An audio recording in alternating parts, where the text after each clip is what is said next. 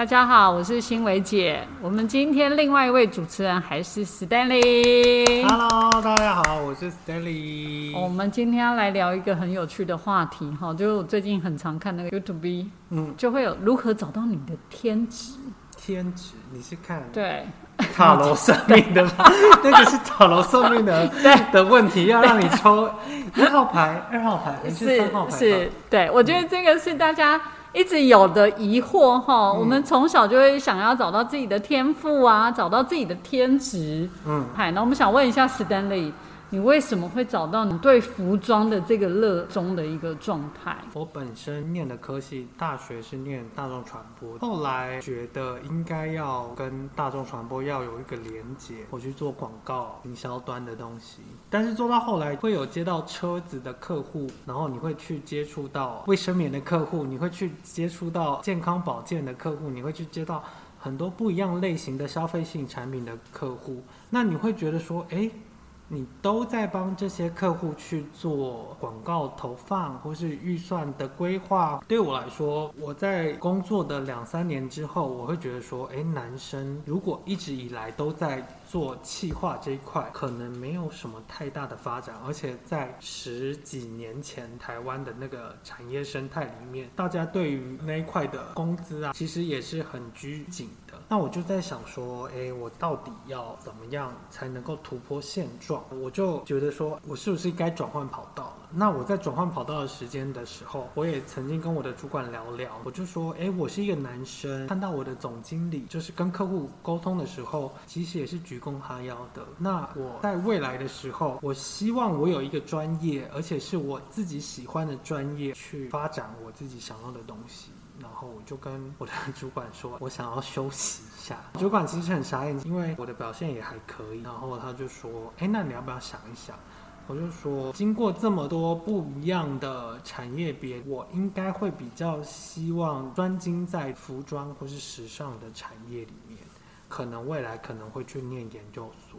我就用这样的理由离开了这家很大型的广告公司，广告媒体公司。那后来我就因缘机会下来到了时间，能够来到时间推广部是一个很好的机会，让我从一开始的制作啊、缝制啊，到后面的设计发想、跟服装化啊、跟电脑绘图，然后越到后来，我觉得老师带我的状况能够引发我很多的创意灵感，所以我觉得，哎，会不会就是服装了？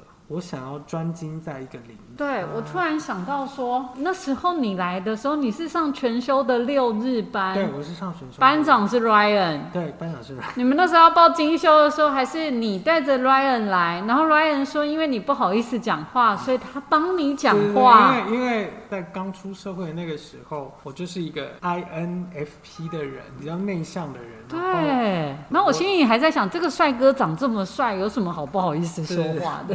就是就是那时候跟 Ryan 可能在裁缝啊，或是在做小衣服的时候，有有帮助到我这样子，我们可能关系比较好。我那时候就跟他就是想说，哎、欸，那我们可能可以上多多上一些东西这样。对，来上精修。对啊，而且我真的觉得你一路走来，这十年走来，还是在服装这个领域有在、嗯、一直在经营的一个状态，其实是。我在想，可能是在你念大学的时候是始料未及始料未及。对，我就觉得我应该要去做综艺，我就应该要去去棚内去摄影。我从来没有料到，过了十几年后，我是在做服装。对，因为我不是本科系毕业，这真的是你的天职哈。对，我就觉得，而经过在欧洲跑了一圈之后，跟我有遇到很好的导师之后，我觉得那个训练在那边工作，我都觉得有点脱胎换骨。真的哎，我真的觉得去开眼界是很关键。我觉得人生要找到自己的天职这件事，对啊，其实不太容易。其实没有人告诉我应该要做。对，没有人告诉你。我只是觉得能慢慢厘清自己想要做的事情。我们上一个来宾的访问，他也是做儿童产业，嗯，然后从他十八岁，我们说哈，一个男生做儿童产业，哎、他现在的儿童产业，他也是你知道男生的角色比较少嘛，哈。嗯所以他可以在里面，我觉得也是有所发挥，对，有所发挥。重点是他可以坚持这么久，我觉得一个职业别要坚持这么久不太容易耶。不知道大家有没有听过一个词叫 non-binary，无性别的。无性别的这件事情运用在自我认同上面。non-binary 这件事情，并不是一定要你觉得你是男性或是女性，包括对于职业别来说，你也不一定觉得这个职业就是男生应该要做的，或是女生应该要做的。non-binary 其实就是哎，这好有趣哦，你，你就是你自己，你怎么界定你当下的你自定义，偏男生或是女生，你你自己去诠释。自己去定义。嗯，这让我想到，我之前对服装，我觉得有一些比较开发中的国家的女性的衣服会比较物化女性的状态，她要特别去强调胸部的线条、腰部的线条，哈、对，你要去强化这一个线条的状态。我觉得那是开发中的国家，到已开发的国家的时候，会变得有点像像日本哈，森林系的女孩，宽松自在的一个舒服的状态。到现在，就是你刚才讲的，变成一个无性别的一个没有服装差异，很酷哎。你不要先把自己框住，每一个人都不能够只局限在他原本所想象的那个空间里面在。如何找到自己的天职？对，天职，天职还是天职哈，如何找到自己的天职？然后现在的流行的一个状态趋势。但也不是鼓励大家一定要往这一块。我那天我就每次跟我小孩说，你要想一下你要做什么啊，要好好想一想啊。嗯，然后他想了一下，他不知道，他说我不知道我要做什么。然后我自己也想了一下，我也不知道我要做什么。你已经做了这么多，你还对我做了这么多，我还是不晓得我要做什么。我觉得这个是一个很困难的课题，但是史丹利很优秀哈，可以找到自己的天职，而且在这个领域又坚持下来。我就讲成功有两个要素，第一个是要持续，第二个要机运。持续是我们自己可以努力的，但是机运只能靠上天给的。所以我觉得持续跟机运，你至少做了第一项了。但是我永远相信你永呃之前对我说的一句话，就是定时、定调、定定量，真的这件事情才能成功。对。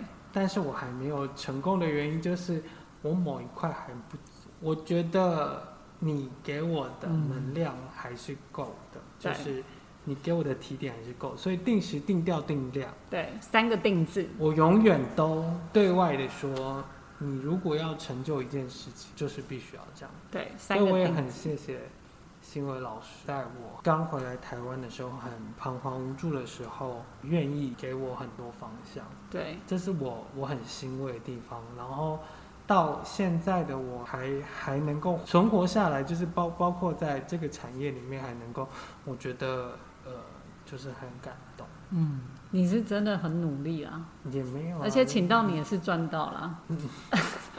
大家可以给我一点小心心吗？所以有时候在人生低潮的时候，我觉得可以做一些事情，但是找到天职真的是自己要对啊，我觉得大家也可以想一想，就是有到时候天职这件事情，不是你念的科系，或是是你父母要求你要啊经商啊什么什么，有时候就是一个感应，就是你觉得你应该要做什么，对。然后你就去做。那如果真的做的对，你就去做。是我们祝福大家都可以找到自己的天职。天哪！我也要继续找，我都还没有，Amazing 我都没有找到，我也要继续。感谢大家，拜拜。太好了，想要尿尿。赶快赶快，别死。